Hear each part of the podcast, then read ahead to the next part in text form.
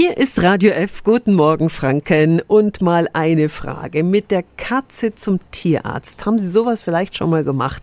Das ist Stress und der ist da schon vorprogrammiert. Wie bekommen wir die Mieze in die Transportbox? Ein Fall auch das für Wikipedia.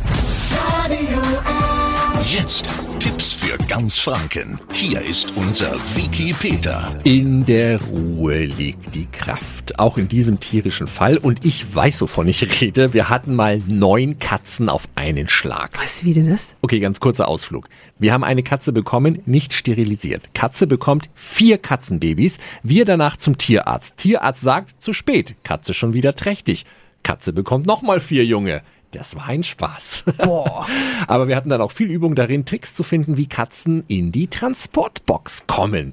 Am besten fangen sie schon einige Tage vorher an, das Tier nur noch in der Transportbox zu füttern. Dadurch verbindet Garfield dann ein positives Erlebnis und beginnt im besten Fall die Kiste zu mögen. Am Tag der Abfahrt wird die Katze in der Box gefüttert und sobald sie diese betritt, dann die Box verschließen. So gelangt das Tier schon mal ohne großen Krampf und Kampf hinein. Außerdem sollten sie den Korb mit einer rutschfesten Unterlage auslegen, zum Beispiel mit einer Fußmatte. Das gibt dem Vierbeiner dann auch Sicherheit. Zu viel Spielzeug sollte nicht mit rein in die Box, denn das rollt während der Fahrt hin und her, verschreckt eher den Stubentiger. Und während der Fahrt sollte die Kiste mit einer Decke abgedeckt werden, denn im Dunkeln, da fühlen sich die Tiere sicherer, als wenn sie die Landschaft vorbeidüsen sehen. Außerdem sollten sie langsam fahren, um unnötiges Ruckeln und heftige Kurven zu vermeiden.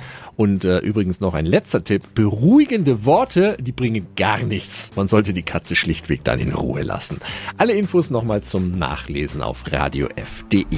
Tipps für ganz Franken von unserem Wiki Peter. Wiki Peter. Täglich neu im Guten Morgen Franken um 10 nach 9. Radio